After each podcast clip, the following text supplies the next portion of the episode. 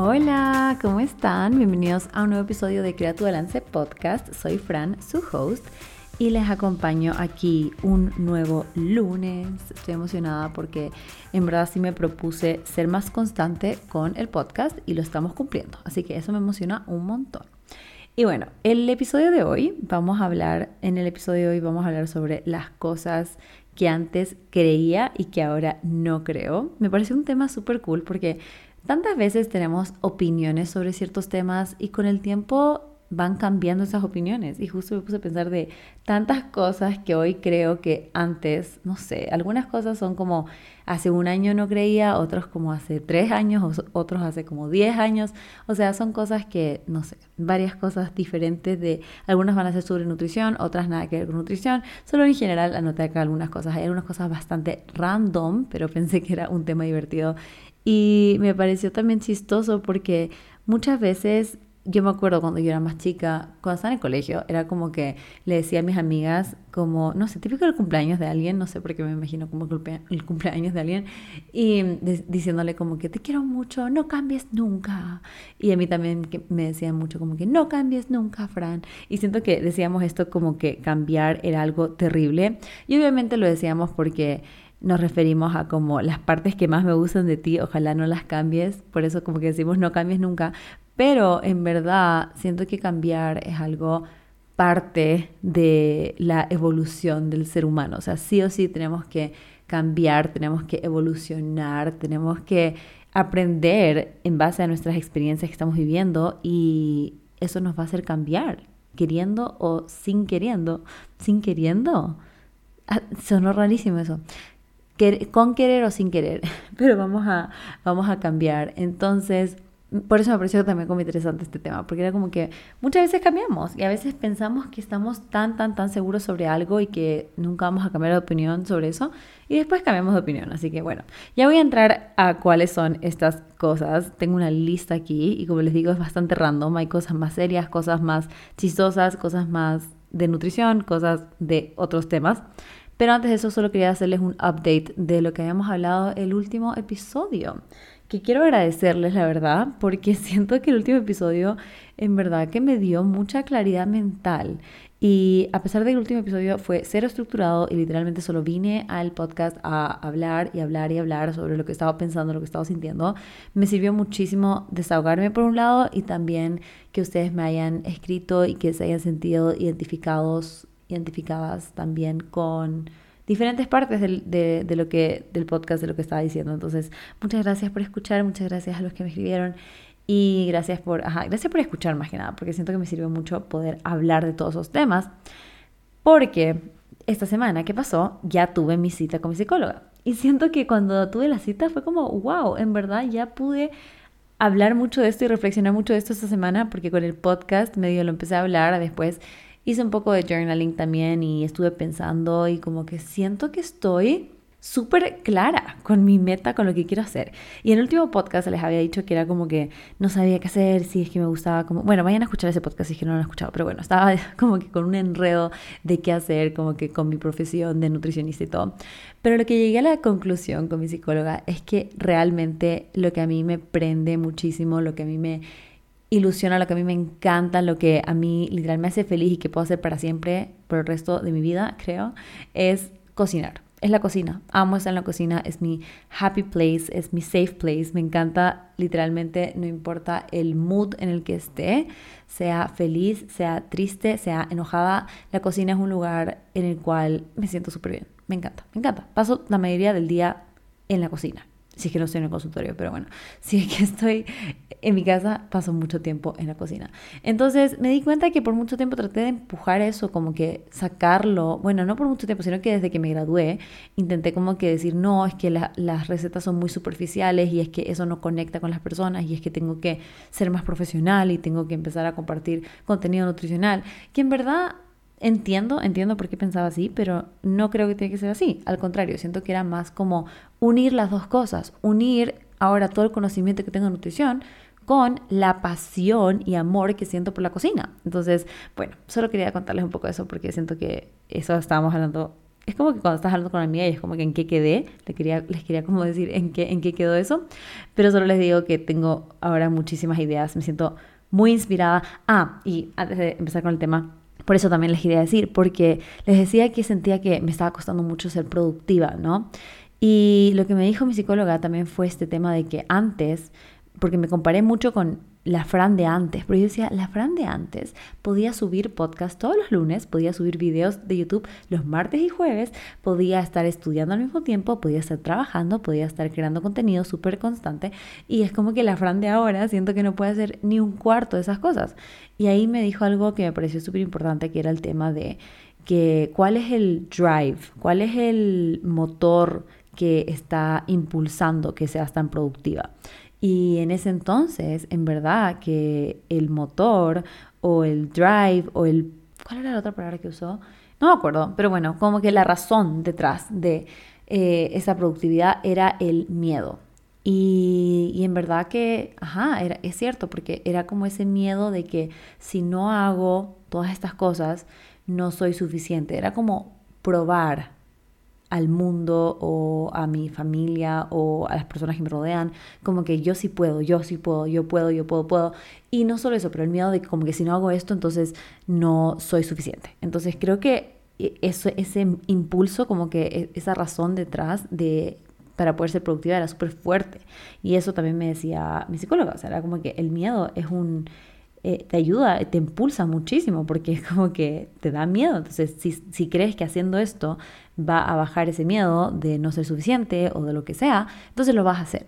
Entonces me decía que como ahora ya no está tan presente ese miedo, no es que está 100% eliminado, pero no es algo que estoy muy preocupada en este momento, de como el miedo de tener que hacer un montón de cosas para poder ser suficiente, ya no es algo que siento creo que me fui hasta el otro extremo para poder como ver eso, porque fue como de, de ser muy productiva, hacer muchísimas cosas, a ya no hacer tantas cosas y dejar literal tiempo libre, descansar, hacer las cosas, no voy a decir a medias, pero como al justo, lo único que tenía que hacer el límite, así como de lo que hay que entregar, entregar, pero ya no a ese nivel de perfeccionismo, me hizo como que dejar de ser productiva, o sea, dejar de hacer más cosas que en verdad ahora, hoy en día quiero volver a hacer. Entonces lo que me decía que es importante es encontrar un nuevo drive, encontrar un nuevo, una nueva razón detrás de por qué quiero ser productiva. Y algunas razones que encontramos fueron eh, la emoción, como sentir esa emoción nuevamente por cumplir con estos proyectos, por hacer estas cosas, por compartir este contenido, por hacer estos podcasts, por volver a YouTube si es que quiero volver a YouTube, por todas estas cosas que siento que no he podido hacer o que me cuesta mucho como que sentarme a hacer o que he estado procrastinando en mi celular y no haciendo. Y otra de las razones que encontramos que también es importante es la libertad financiera, porque eso en verdad también es un súper buen drive motivador, como que algo que te impulsa porque es como que quiero poder estar generando tal cantidad de ingresos. Y por mucho tiempo yo rechazaba eso porque era como que, ay no, qué materialista, como que cómo voy a estar haciendo esto por dinero yo hago esto solo por pasión y por emoción y nada más. que es cierto, pero al mismo tiempo no tiene nada de malo, así que tienes como que estas metas financieras.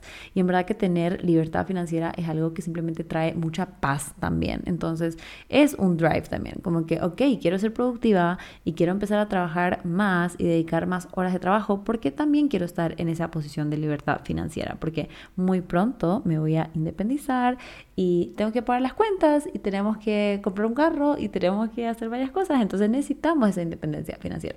Así que eso también es un, es un drive. Ah, y el último drive que también hablamos fue el de la conexión, que en verdad ese también era súper importante para mí y que me di cuenta cuando empecé a hablar sobre, ok, ¿qué es lo que más me gusta cuando tengo estos pacientes niños? Porque estamos hablando de que me gusta mucho la nutrición pediátrica. ¿Qué, ¿Qué, es lo que siento? Y siento mucho esa conexión, esa conexión, esa facilidad de poder conversar y hablar con los niños. Y que también me pasa también con mujeres adultas, cuando sienten que necesitan ese espacio para confiar, para poder contarme qué es lo que les está pasando en el día a día y yo también poder contestarles y ayudarles a establecer estos hábitos más saludables en su vida esa conexión me encanta. Entonces eso también es otro drive. Entonces en vez del miedo ahora tenemos la emoción, la libertad financiera y la conexión. Así que esas son mis, nuevas, mis nuevos impulsos, mis nuevos motivadores. Ella le dijo drive, me gusta la palabra drive. eh, pero como el motor también que me va a hacer querer seguir siendo más productiva, pero ya no viene tanto, ya no viene desde ese miedo, sino que desde estas otras cosas. Así que bueno, eso quería contarles y siento que literal alargué muchísimo la intro, lo que debía ser la intro, pero no pasa nada porque en verdad siento que sí quería empezar con eso. Pero ahora sí, ya, vamos con las cosas que antes creía y que ahora no creo. Como les dije, es bastante random, ¿ya? Así que ya, ya se van a dar cuenta. Ok, y no está en ningún orden específico. Ok, entonces, primero, mientras más amigas, mejor.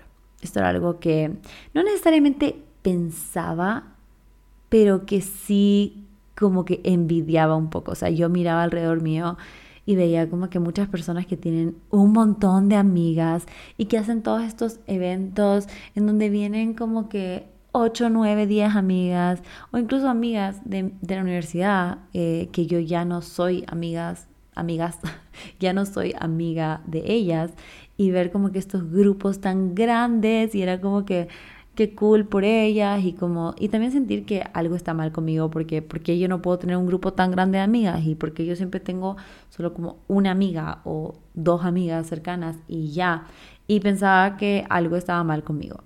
Pero ahora me he dado cuenta que no necesariamente mientras más amigas tengas, mejor. En muchos casos sí, o sea, creo que solo depende de cada persona. Siento que cada persona es súper diferente y hay personas que les va a encantar tener un grupo de amigos gigante y hay personas que les va a gustar tener unos pocos amigos. Pero algo que yo me he dado cuenta es que más allá de la cantidad de amigos o amigas es la calidad. Y yo les puedo decir que las personas que yo considero así mis amigas súper cercanas las puedo contar con una mano, con los dedos de una mano, porque en verdad no son muchas. Y, y en verdad no, no, no siento que eso sea algo malo.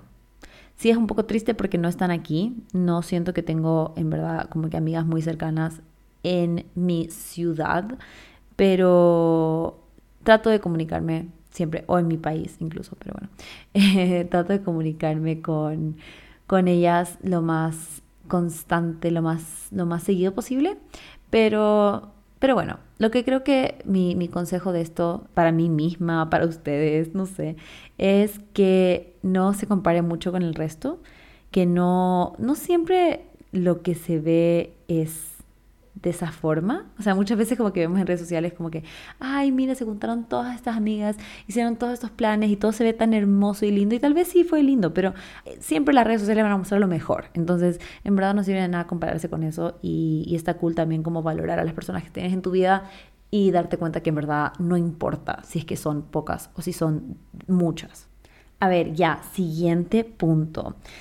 Tienes que comer todo súper clean. Esto era algo que pensé como que cuando empecé a meterme en el mundo de nutrición, en verdad me fui a un extremo, de que todo lo que tenía que comer tenía que ser 100% natural, orgánico, o sea, era un extremo literal, o sea, leer todos los ingredientes y que todo fuera súper, súper clean es la palabra que como que se, se usaba, pero o sea, técnicamente sería limpio, pero o sea, ajá, literalmente era como comida real, eh, si es que tenía cualquier aditivo, cualquier preservante, cualquier cosa que no fuera natural, yo era como que no, adiós, esto no lo voy a comer nunca. Y sentía como, como si fuera tan, tan, tan, no sé, como que si en verdad me afectara, me iba a afectar tanto comerme una cosa que tuviera algún tipo de ingrediente que no podría pronunciar. Y era muy, muy estricta con eso. Y ahora no creo, no creo en eso, para nada, para nada. No creo en eso en ningún aspecto, literal ningún aspecto, porque muchas veces en las redes sociales siento que hay personas tan extremas y es como que, no sé, siento que hay tantas cosas que, no sé, tratan de meter un poco de miedo, tratan de como que ser muy blanco y negro y odio, odio. No hay nada más que odie, más que cuando las personas te tratan de asustar diciéndote que si no haces esto, te vas a morir casi que. Porque muchas veces, claro, es como el cúmulo de hábitos, es el cúmulo de lo que estás haciendo en, a lo largo del tiempo, a lo largo de tu vida, pero no necesariamente si es que de vez en cuando estás haciendo ciertas cosas, es el fin del mundo. Y siento que muchas veces lo hacen ver así. Entonces, bueno, yo también lo veía así. Entonces, ahora como que cambié mucho mi opinión con eso soy muchísimo más flexible conmigo misma y bueno, también por suerte con mis pacientes nunca, yo me gradué recién, entonces, o sea, en junio del año pasado, entonces no, nunca tuve un paciente que le, que le metí estos miedos, que siento que tal vez si hubiese hecho, si hubiese tenido paciente hace unos cuatro o cinco años. Pero, ajá, como no tuve esos pacientes, em, en verdad con mis pacientes soy súper flexible con eso porque en realidad siento que es un estilo de vida. O sea, tal vez suene como dijo Rayado porque siempre lo estoy diciendo, pero es que no sirve de nada que hagas una dieta súper estricta y súper natural de alimentos 100% reales, como, como les decía este concepto, y sin ningún tipo de ingrediente que no puedes pronunciar y todas estas cosas así a lo perfecto si es que es algo que no vas a poder mantener a largo plazo al final cuál es el punto de hacer eso por un tiempito. Y también cuál es el punto si es que digamos que lo puedes hacer a largo plazo, pero estás sufriendo todo el tiempo y estás súper como que enfocado, hiper enfocado en todas estas cosas y, y cancelas salir con amigos porque no vas a poder ser 100% estricto, porque cuando salimos no, no podemos controlar lo que comemos. En verdad cambié muchísimo mi punto de vista en cuanto a la nutrición en general y en cuanto a tener que comer 100% de una forma. Ok, siguiente punto. Ser perfeccionista es algo bueno. Antes yo siempre pensaba, como que típico cuando te preguntan como que, ¿cuál es una de tus debilidades en un trabajo así como que, ¿cuál sería una debilidad tuya? Y típico que yo decía como que, ay, soy muy perfeccionista, como si fuera algo malo, pero en verdad por dentro yo sentía que era algo bueno. Como que, como que, ay, sí, soy muy perfeccionista, entonces como que hago las cosas hasta el 100%, que en verdad cualquier empresa que escuche eso es como que, ah, buenísimo, o sea, eso no tiene nada de malo. Pero en verdad me he dado cuenta que, al contrario, para mí sí ha sido algo malo, entre comillas, ser perfeccionista porque me di cuenta que ser perfeccionista primero me agregaba mucho estrés que no era necesario, de tener que tratar de alcanzar una perfección que también no existe, pero tratar de alcanzar como que lo más perfecto posible, lo cual me gastaba mucho tiempo, mucha energía, eh, me sentía más estresada, me sentía más ansiosa y hasta incluso a veces me daba como ese parálisis por análisis, así se dice, ¿sí? Pero bueno, ajá, algo así. Pero ajá, como que sentir que no está suficientemente bien, entonces tengo que seguir perfeccionándolo y haciéndolo mejor y mejor y mejor. Y, eso sí me frenó de lanzar ciertas cosas y hacer ciertas cosas. Entonces creo que esto es algo que ya lo dejamos en el pasado. Para mí perfeccionismo ya no es algo bueno, sino que es algo que trato de alejarme y ser más auténtica, más real. Y si eso significa equivocarme y si eso significa no hacer las cosas a la perfección, que así sea, porque en verdad creo que me siento mucho mejor así. Ok, este, este por ejemplo el que viene es bastante random, pero creo que tenía que ir en esta lista. Y es que la depilación láser me da miedo. no sé, por mucho tiempo tenía algo en contra de la depilación láser. Yo no sé qué, porque en verdad ni siquiera es que yo había escuchado nada malo sobre eso, pero yo inconscientemente o conscientemente no sé, pero yo solo me metí esta idea en la cabeza de que la depilación láser era mala, porque era como que, ¿cómo puede, no, no puede existir algo tan bueno? O sea, como que, ¿cómo puedo explicar esto? Típico de como que, it's too good to be true, ¿cómo se dice eso? Como que es muy, está muy, es muy bueno para ser verdad, ¿ya?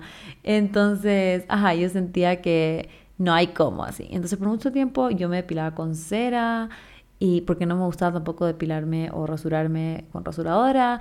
Entonces sufría, sufría, sufría, sufría. Y hace unos cuatro meses más o menos empecé, eh, en verdad, como que una amiga me dijo, Fran, prueba, anda, así, hazlo. Y fue lo mejor, fue la mejor decisión que he hecho en mi vida. Y eso que, bueno, todavía no, no he completado como que las, las sesiones, porque son full sesiones. Voy cuatro recién, pero me encanta y no sé por qué no empecé antes. Si hubiese empezado antes, ya estaría todo perfecto y no hubiese sufrido mucho menos porque la cera sí duele un montón. Pero bueno, ya, eso es algo que ya no, no creo. Eh, ok, siguiente. Cada persona tiene una pasión y propósito en su vida. Ya me di cuenta que no es así, o sea, por mucho tiempo yo pensaba que cada persona literalmente está meant to be una cosa en específico. Y me acuerdo como que en el colegio tener amigos que eran como, yo quiero ser doctor, yo quiero ser arquitecta, yo quiero ser diseñadora, qué sé yo, como que tantas personas que sabían exactamente lo que querían hacer y yo no tenía idea qué quería hacer número uno. Y número dos, cuando ya empecé a encontrar estas pasiones de las cosas que me gustaban, por ejemplo, como la nutrición, también me di cuenta que no me gusta solo una cosa, porque me gusta mucho la nutrición, pero también me gusta mucho las redes sociales, me gusta mucho eh, crear contenido como que para redes sociales, entonces grabar, tomar fotos, editar, grabar podcast, publicar videos en YouTube, o sea, como que también me gusta todo este otro lado y por mucho tiempo pensaba que eso estaba mal, como que había que hacer solo una cosa, una cosa a la vez. Y ahora me di cuenta que no, al contrario, como que siento que hay muchas personas que tenemos muchas pasiones y muchas cosas que nos gustan y no hay problema con eso. Bueno, la cocina, obviamente, que tal vez como que sí la uno con la nutrición, pero es algo aparte que también me gusta un montón. Ok, siguiente. Tomar medicamentos es, entre comillas, malo y no es natural. Eso es algo que pensaba por mucho tiempo. Como que yo ni siquiera me tomaba como una pastilla para el dolor de cabeza. No me tomaba pastilla para cuando me dolía el periodo. Siento que eso fue tortura. Yo no entiendo por qué no me tomaba una pastilla para cuando me dolía el periodo. Me acuerdo así literal, como 15, 16 años, sufriendo, sufriendo. Me dolía tanto y no me tomaba una pastilla. Yo no sé por qué no me tomaba una pastilla. Bueno, ya, pero ajá, pensaba por mucho tiempo que era, era malo. Y, especialmente me pasó mucho cuando tomé pastillas para la ansiedad cuando fui con, tuve una sesión con, una, o algunas sesiones con un psiquiatra en el 2020, 2020, 2021, por ahí y me mandó pastillas. Yo era como que no, eso es lo peor del mundo, como que yo tengo que poder solucionar esto solo con mi psicóloga y con journaling y con meditación y yo no quiero tomar pastillas. Y lo veía así como algo súper malo. Pero en verdad, ahora, unos tres años o cuatro años después, me doy cuenta que nada que ver. Es que nada que ver. Los medicamentos al final del día están ahí para ayudarte para acompañarte en un proceso que simplemente tal vez te está costando más, sea porque estás pasando por una enfermedad, tu cuerpo no produce cierta, cierto tipo de sustancias, o sea, es que hay tantas cosas diferentes en cada uno de nosotros que hay veces que simplemente un medicamento va a ser una ayuda, no necesariamente es la solución, no creo que es la solución, pero no creo que es algo malo, al contrario, creo que es algo súper bueno si es que te va a ayudar en tu proceso para poder alcanzar esa solución, ¿no? Entonces, en verdad, para mí personalmente fue lo mejor haber tomado medicamentos. En ese momento fue obviamente también un tratamiento. Creo que mientras lo hagas de la mano de un profesional al cual le tienes confianza, al cual conoces o al cual te lo recomendaron o lo que sea, mientras lo hagas de la mano de esa persona, en verdad no hay problema porque esa persona sabe y esa persona te va a hacer un tratamiento, por ejemplo, en mi caso, no era para siempre, pero sí fue por un buen tiempo, al menos creo que fue como un año, eh, diferentes dosis obviamente en cada año, o sea, en cada mes del año, pero fue algo súper como monitoreado y fue algo que simplemente me, me, salvó, me salvó en serio, yo estaba en un lugar mental muy, muy, muy oscuro, muy, muy feo y en verdad no sé tal vez sí lo hubiese podido superar sin, sin medicamentos, pero hubiese sido mucho más difícil. Y en verdad no creo que tuvo ningún tipo de como efecto secundario. Obviamente cada persona es un mundo y si es que hubiese tenido un problema con ese medicamento, probablemente lo que tienes que hacer es cambiar el otro medicamento. Pero solamente estoy diciendo que no tenemos por qué juzgarnos o por qué pensar que somos menos por estar o por necesitar este medicamento. Que siento que eso es lo que yo siempre sentía, como que me sentía como que no soy suficiente porque debería poder hacerlo sin medicamento. Y al final, no, no, no es necesario. Si es que en verdad te está costando muchísimo, tienes un profesional de la salud que te lo está recomendando, creo que está bien considerarlo. Obviamente como les digo, cada situación es súper diferente y, tienes que analizarlo súper bien. No les voy a decir a todo el mundo pónganse a tomar medicamentos para la ansiedad. No, eh, para nada. Solo estoy diciendo que si es que es algo que quizás algún doctor te ha recomendado y por muchas veces, eh, por mucho tiempo quizás has pensado, no, no, no, eso, yo no puedo hacer eso. Quizás puedes como reconsiderar y darte cuenta que no siempre es algo... Les voy a decir lo que me dijo mi, mi profesora que es doctora que ella siempre decía esto, de como que muchas veces pensamos que lo natural es lo mejor. Y claro, en muchos casos lo natural es súper bueno y todo, pero me decía, los medicamentos están súper estudiados. Los medicamentos tienen funciones de los cuales literalmente se hicieron muchos estudios se han probado, comprobado de que funcionan o de que no funcionan, pero como que los que realmente están en el mercado tienen un tipo de, de control de que funciona, digamos. No es que te están vendiendo una cualquier droga que no sabemos cuáles son los efectos ni nada, no. Incluso ahí tienen como que las indicaciones de cómo se toman, los efectos secundarios, todas estas cosas, ¿no? Entonces, incluso ella decía que igual puede ser un poco controversial, pero ella decía que más seguro era tomarte una pastilla en una farmacia con toda esta información de qué es lo que tiene, a que tomarte una pastilla como de manzanilla, pero que tuviera una dosis que es como súper alta y súper concentrada, que al final no termina siendo natural, por más que viene de una fuente natural, las dosis en la cual te estás tomando no tiene muchos estudios. Hay muchos,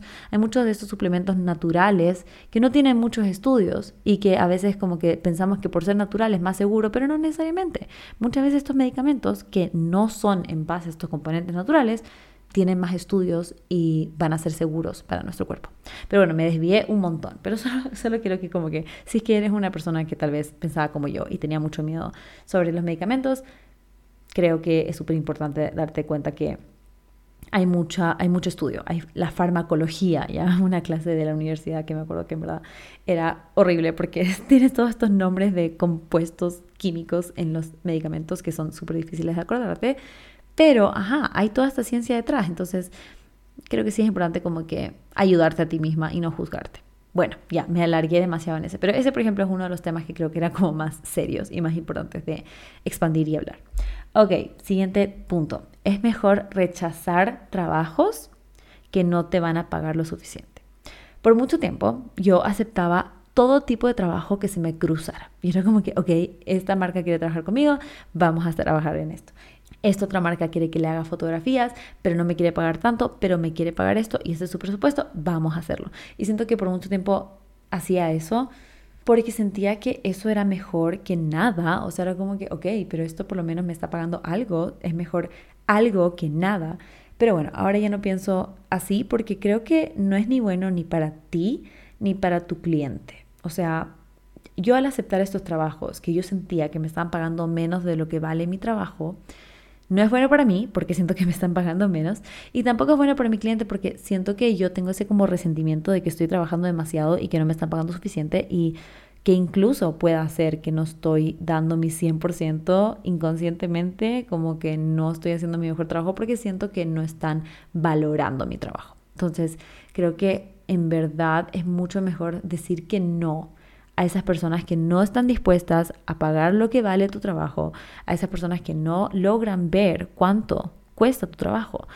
Y es mejor decirles que no y te prometo, y me di cuenta, y me pasó, que cuando tú dices que no y pones esos límites de cuánto cuesta tu trabajo y tú misma valoras tu trabajo, van a llegar los clientes que sí van a pagarlo y no solo lo van a pagar, lo van a pagar con una sonrisa, van a estar felices y van a estar sentirse emocionados de poder trabajar contigo. Así que eso es algo que, que cambió mi opinión porque he tenido más experiencia en ese aspecto.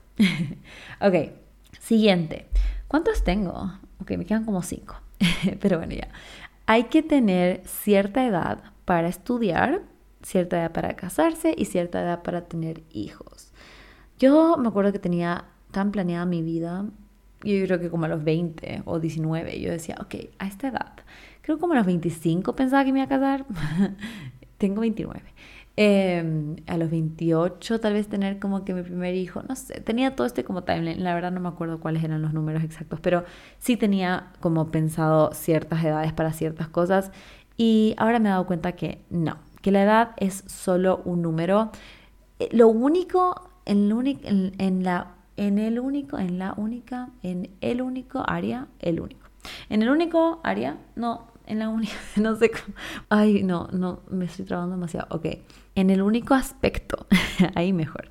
En el único aspecto en el cual creo que la edad sí tal vez es relevante es en el de tener hijos, porque obviamente después de una cierta edad se puede complicar el tema por, porque simplemente está como esa edad en la cual se recomienda tener hijos antes de esa edad, ¿no? Obviamente sabemos, conozco, probablemente ustedes también conocen a personas que han tenido hijos más a una edad mayor y en verdad no, no ha pasado nada, pero obviamente hay recomendaciones, ¿no? Pero aparte de eso, ya, para estudiar, para casarse, para encontrar el amor de tu vida, todas esas cosas en verdad que no tienen edad, no hay edad. O sea, en verdad que por mucho tiempo yo pensaba que no podía estudiar otra carrera y eso que en verdad era súper joven, o sea, todavía soy joven, eh, pero aún así, o sea, si yo tuviera 40 años y me dan las ganas de estudiar diseño de modas, qué sé yo.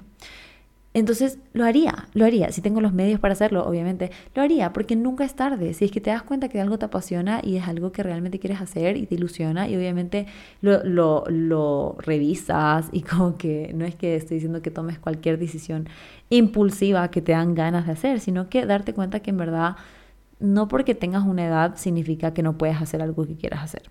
Y me di cuenta de eso cuando decidí estudiar nutrición a los 25 y terminar a los 29 y ahora ya casi cumplir 30 años y no estar casada y no tener planes de tener hijos pronto y estar recién graduada básicamente y recién empezando mis meses de nutricionista y de mi profesión, de mi nueva profesión, darme cuenta que en verdad no importa. O sea, en verdad que es solo un número, por más cliché que suene, la edad es solo un número. Bueno, Siguiente punto. Cada persona tiene un soulmate o un alma gemela. Por mucho tiempo yo pensaba que el novio con el que estaba, porque yo he tenido varios novios, en verdad. Sí creo que tenemos un podcast sobre eso, sobre como que, yo siento que nunca me dejaba como el tiempo de estar sola y como que conocí a alguien y me gustaba mucho esa persona y como que literal juraba que esa persona era el amor de mi vida y me iba a casar con esa persona. Y siento que cada vez que terminaba con mi novio o exnovio de ese entonces, tenía ese sentimiento de como que, ¿qué voy a hacer ahora? Esa era la persona de mi vida, era mi soulmate. Y bueno, con el tiempo me he dado cuenta que las personas llegan a tu vida a cumplir un propósito y que no siempre van a quedarse, que no va a durar para siempre. Y, y si me pongo a pensar en mis ex novios, en verdad que con cada uno de ellos aprendí muchas cosas sobre mí y, sobre las relaciones en general que me han ayudado a poder encontrar hoy en día una relación que yo considero muy sana y muy linda. Pero básicamente antes yo creía que como que hay una persona específica para otra persona específica. O sea, literal, almas gemelas. O sea, el hilo rojo. No sé si han escuchado el hilo rojo. Pero creo que hay una película. Pero bueno, mi amiga creo que me contó sobre eso. Pero ajá, de que básicamente hay una persona como en el mundo para otra persona en el mundo y esas dos personas de alguna forma se van a encontrar. Que me parece súper lindo, súper romántico y todo, pero en verdad que ahora no creo tanto que es así, sino que creo que se trata mucho más de como el esfuerzo que cada persona pone en su parte de la relación. Y que muchas parejas podrían funcionar, o sea que muchas personas podrían funcionar con otras personas, que no necesariamente solo hay un match, pero que más depende de cuánto compromiso hay en ambos lados, cuánta dedicación, cuánto tiempo le está poniendo cada uno a su relación. Y me di cuenta que en verdad no hay como esa relación perfecta de las películas de Disney que me imaginaba, que no, no tenga problemas, que no tenga discusiones, que no tengan obstáculos, que no hayan malentendidos, pero que en verdad una relación ideal para mí es en la cual estas dos personas sienten mucho amor, cariño, respeto por el uno por el otro y que al final aprenden a superar estos obstáculos juntos, aprenden a tener mejores conversaciones, comunicación. Una mejor comunicación es clave, poder saber cómo hablar con tu pareja, entender cuáles son los lenguajes del amor de cada uno. Como que en verdad me di cuenta que es mucho de de querer hacer que funcione, ¿no? Y, que no es tanto de como que magia, de como que, ok, una persona se encuentra con la otra persona, el hilo rojo y todo funciona perfectamente. No, no necesariamente. Creo que ya no, ya no es así, ya no es una película de Disney. pero sí es, o sea, no es, pero es de otra forma, porque en verdad igualmente es súper lindo, pero es, es, es, más, es más esfuerzo, es más esfuerzo y hasta siento que es lindo eso también, porque es como que encontrar a esa persona que quiere poner ese mismo tipo de esfuerzo que tú y que quizás pasen como épocas en la cual uno va a estar como que poniendo más esfuerzo y el otro necesita un poco más de apoyo y, viceversa. O sea, siento que así es la vida en general. Así que, bueno, a ver, siguiente. perdonar una infidelidad. ya, este por ejemplo es como que algo medio random. Pero creo que cuando era más chica, sí decía como, ay, sí, sí le perdonaría si es que estaba borracho y si es que en verdad fue sin querer y no sé qué, y él no quería. Bueno, no sé, y hacía puras tonteras. Porque ahora no, no, la verdad es que no, no perdonaría. Y o sea, mira, no, tal vez sí perdonaría, o sea, no es que como que ay, alguien me pide perdón y le va a decir, no, te perdono. No, no, no. O sea, probablemente sí lo puedo perdonar, pero no seguiría con esa persona. O sea, no, no sería una persona con la que quiero estar porque siento que pierdes todo tipo de confianza. Si es que esa persona no pudo ser lo suficientemente responsable o consciente para no, si es que es por borracho, digamos, porque tomó mucho, como que hubiese tenido más cuidado, hubiese tomado menos, si es que eso iba a pasar. Y también, ¿por qué está pasando eso? Si es que estás saliendo con, no sé, como que... son muchas cosas. Me da risa porque esto no está pasando, pero yo me estoy imaginando la película. Si es que esta persona está saliendo, no está con sus amigos, sus amigos no me conocen, sus amigos deberían como que, no sé, ayudarlo a que no haga eso pero él tampoco debería llegar a ese punto en el cual ni siquiera puede reconocer si qué es lo que va a hacer. No, no, no, no. O sea, en verdad solo creo que es algo que simplemente después de que eso pasa, se pierde todo tipo de confianza, porque después yo, por ejemplo, por ejemplo, les doy un, un, ejemplo de mi relación presente. Yo no soy alguien que le encanta salir todo el tiempo, todos los fines de semana, al contrario, la verdad no salgo mucho, pero a mi novio sí le gusta salir de vez en cuando.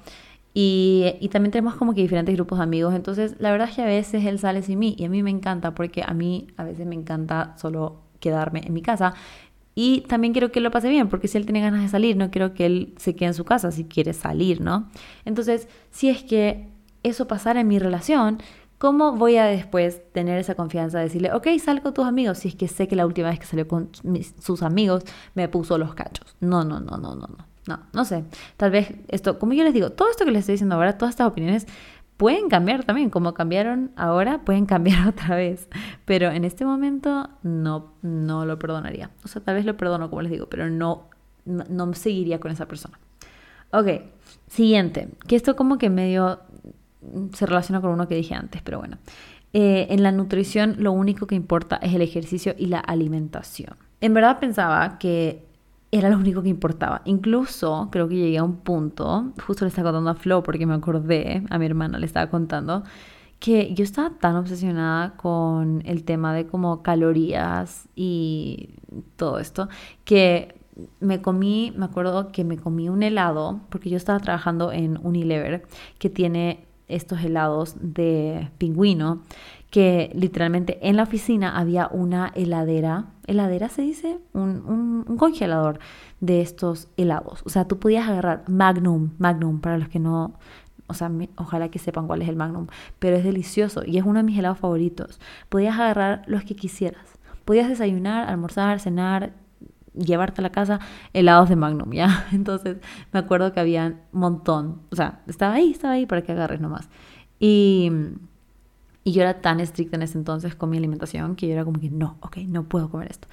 Y cuando sí me dejaba comer, lo que tal vez era una vez al mes, si es que, yo veía cuánta cantidad de calorías tenía y me comía el helado y después me iba al gimnasio a quemar esa cantidad de calorías. Que en verdad es algo, primero es una conducta compensatoria, compensatoria, no puedo decirlo, lo cual es súper dañino porque es como que, ok, mientras yo como ese helado, la verdad es que realmente no lo estoy disfrutando mucho porque estoy pensando en que cómo voy a quemar esto después. Pero por otro lado, lo que estoy hablando en este punto específicamente es que no, no es lo único que importa, o sea, la alimentación y el ejercicio no es lo único que importa, porque al finalmente, porque al final estoy como que hablando, no sé, como que medio me estoy trabando con todas las palabras que digo, perdóneme. Es medio tarde, estoy grabando este domingo de noche y ya, vamos a echar la culpa de eso. Pero bueno, ajá, lo que estaba diciendo es que al final la salud mental es muy importante también. Y eso es algo que yo no consideraba para nada. Y al final, cuando tú te sientes más estresado, elevas mucho tu hormona del estrés, que se llama cortisol, y eso va a afectar muchísimos procesos de tu cuerpo. Y entonces va a ser mucho más allá que solo lo que estás comiendo y el ejercicio que estás haciendo. Porque si, no es, si estás estresado, si no estás descansando, si no estás durmiendo bien, si no estás yendo regularmente al baño, si no estás, si te estás enfermando seguido, no sé, hay muchísimas otras cosas que se van a relacionar a tu salud. Si no estás teniendo una vida social, si no estás saliendo, si no estás divirtiendo, si no estás haciendo cosas que te alegran, que te ponen feliz, si estás todo el día de mal humor, si estás con dolor de cabeza, o sea, todas estas cosas al final hay muchas, muchas, muchas cosas que se van a relacionar y que hay que analizar también en cuanto a tu a, tu vida en general. O sea, al final darse cuenta que la nutrición es mucho más allá que solo lo que hay en tu plato y la actividad física que estás haciendo. Entonces es algo que antes sí pensaba que era así, pero ahora me doy cuenta que no es así y que va mucho más allá. Y lo último, que en verdad, como les digo, no, no había un orden muy como específico de esto, entonces es medio random, pero les había contado un poco esto en, en el episodio anterior, que es que antes pensaba que necesitaba una sesión con mi psicóloga todas las semanas. Y en verdad todavía lo medio pienso, no mentira. O sea, no es que no lo pienso, pero antes pensaba que literal necesitaba ya, necesitaba todas las semanas mi sesión con mi psicóloga, porque creo que lo hice por dos años, creo. Fue por mucho tiempo que hice eso. Todas las semanas tenía mi sesión con mi psicóloga. Y me di cuenta ahora que no, no, no ha sido necesario. O sea, en verdad sí me encanta tener mi sesión con mi psicóloga, pero he podido hacerlo una vez al mes y me ha funcionado súper bien. Yo creo que también podría funcionar bien una vez cada dos semanas, una vez cada tres semanas también, depende de cada persona, pero creo que es algo que sí cambié de opinión porque antes sentía que en verdad yo no iba a poder hacerlo sola, pero creo que eso pasa mucho cuando dependes o te acostumbras mucho a algo. Cuando ya algo se vuelve parte de como tu rutina y la forma en la cual haces las cosas, es difícil empezar una nueva forma de hacerlo. Entonces, siento que eso fue lo que me pasó y ahora ya me di cuenta que realmente sí puedo, sí, sí puedo trabajar en mi salud mental con otras herramientas y no solamente dependiendo de mis sesiones con mi psicóloga, aunque mis sesiones con psicóloga son muy importantes y no las quisiera eliminar ningún tiempo pronto, pero sé que hay personas que también se toman descansos, como que tienen periodos en los cuales no están con psicólogo o que incluso cambian de psicólogo, entonces creo que en verdad depende de cada persona, pero personalmente me di cuenta que sí puedo y que sí me funciona súper bien tener una sesión con mi psicóloga una vez al mes. Y bueno, esas son las cosas que anoté. En verdad que creo que fue súper divertido como ir pensando en diferentes cosas y como que iba anotando a través de los días de cosas que me iba acordando. Pero espero que les haya gustado este episodio. Espero que hayan sacado algunos aprendizajes. Si es que ustedes también tienen cosas de las que pensaban antes que o opiniones que han cambiado, que antes creían y que ahora no, compártanlas por favor. Ay, ¿saben qué otra cosa puedo decirle? Es que justo ahora me estoy mirando las manos y me di cuenta de uno más. Em, cerramos con este, que este también es medio random, pero por mucho tiempo, o sea, yo siempre creía que como que las, eh, la pintura acrílica de las uñas, es que me estoy mirando las manos, como que por mucho tiempo decía, ok, no es bueno pintarse permanente, pero después me metí como un año o dos años, no, fue como un año y medio así, eh, a hacerme como que a pintarme las uñas permanentemente. Y en verdad era hermoso porque no se te daña nada y te queda súper como perfecto porque no se, no, se, no se sale. Y me engañé a mí misma pensando que eso no iba a dañar mis uñas, pero la verdad es que sí te daña, sí te daña. Así que solo les digo, si es que tienes pintura permanente, piénsalo dos veces, porque sí te daña. Ahora ya no lo tengo, hace mucho tiempo que ya no, creo que hace como un año no dos, como dos años que ya no me hago eso. Y en verdad mis uñas están muy fuertes y muy lindas, pero en serio que cuando me hice eso por tanto tiempo seguido, creo que tienes que también tomarte descansos. Y creo que no, no hice eso, entonces también tal vez es mi culpa. Pero bueno, ya, muy random. Espero que les haya gustado este episodio. Si tienen ideas de que quisieran escuchar en los siguientes episodios, me lo dejan saber, porque quiero ser muy constante con esto.